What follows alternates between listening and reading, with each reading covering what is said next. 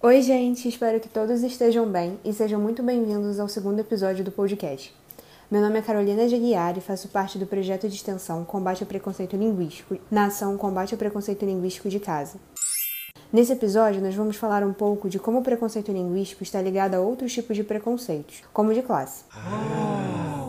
Podemos dizer que a variação linguística é uma das principais características da linguagem e que todo falante usa diferentes formas de comunicação e discurso, dependendo da situação em que esteja inserido. Quando criança, a maior parte da população brasileira entra em contato com a variante da norma padrão nas escolas, e a partir desse momento se esforça para se encaixar dentro dessa variedade da língua. Mas por que algumas pessoas supervalorizam a norma padrão em comparação a outras e julgam pessoas que falam errado, entre muitas aspas, se nem os próprios gramáticos falam 100% do tempo de acordo com a norma?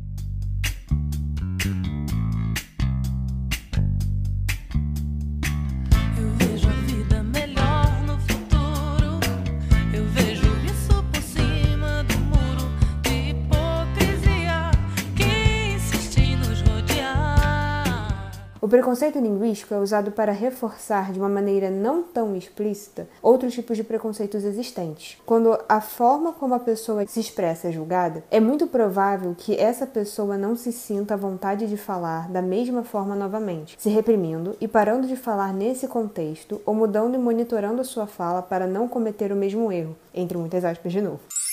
As pessoas que não tiveram acesso à educação ou não puderam se manter e terminar os estudos são as mais afetadas, juntamente com pessoas que têm um sotaque considerado mais regional, mais marcado. E daí? Que diferença faz? Já pensou? Tudo sempre igual.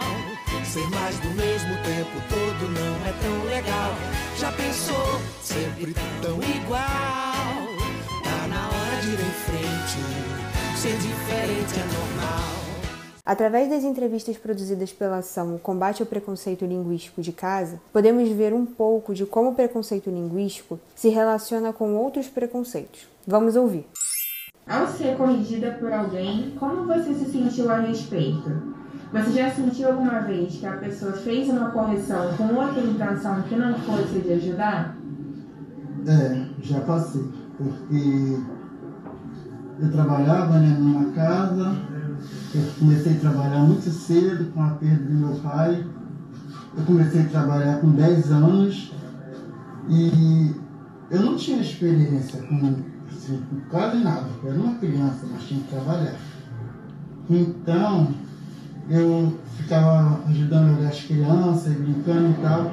Um dia a criança olhou assim, viu um pássaro, aí eu falei assim, ah, o pássaro voa. Aí a mãe falou assim, olha Elza, não é assim que se faz não. Tá ensinando ele errado, não é assim que se faz não. O pássaro não voa não. O pássaro voa. Aquilo para mim foi, foi bem constrangedor, sabe? Mas nem todos corrigem como forma de aprendizado. Alguns corrigem só para caçoar e para te fazer passar vergonha. Em algum momento você deixou de falar alguma palavra ou de se expressar por medo de errar e ser corrigida? Sim, em vários momentos, mas depois eu nem liguei. Falei, ah, assim, eu tenho que aprender. Errando que se aprende. É, Angélica, o que você entende por variação linguística e por preconceito linguístico? Vamos falar do regional, né? Tem o baiano, tem o carioca, tem o nordestino, né? Que é o, o paraibano, tem o mineiro, o ai. E aí as pessoas brincam com o sotaque do outro, né? E brincam e eles não respeitam, né? Isso para mim é um preconceito. Então é assim, olha, lá no Rio é desse jeito, lá na Bahia a gente fala assim, e é um cultivando né, o sotaque do outro, né? E de forma é, amigável. E de que forma esse preconceito, Angélica, pode excluir as pessoas? Excluir do meio, excluir até do, do ambiente escolar, familiar? De que forma? Forma, é como eu falei, da ignorância, né? Do, de fazer a pessoa passar vergonha. Essa, essa ignorância, ela pode excluir de tudo. Você, você acredita que esse preconceito linguístico ele, ele esteja relacionado a outro tipo de preconceito? Ah, acredito que sim. tanto racial como cultural, sempre um vai envolvendo o outro. O preconceito, ele, ele, ele nunca está sozinho, é sempre um kit de preconceito, né? É sempre vem kit, sempre é como se estivesse ligado um ao outro. Se fosse uma árvore e, e a raiz fossem os diversos tipos de preconceito, que vem de um lugar só.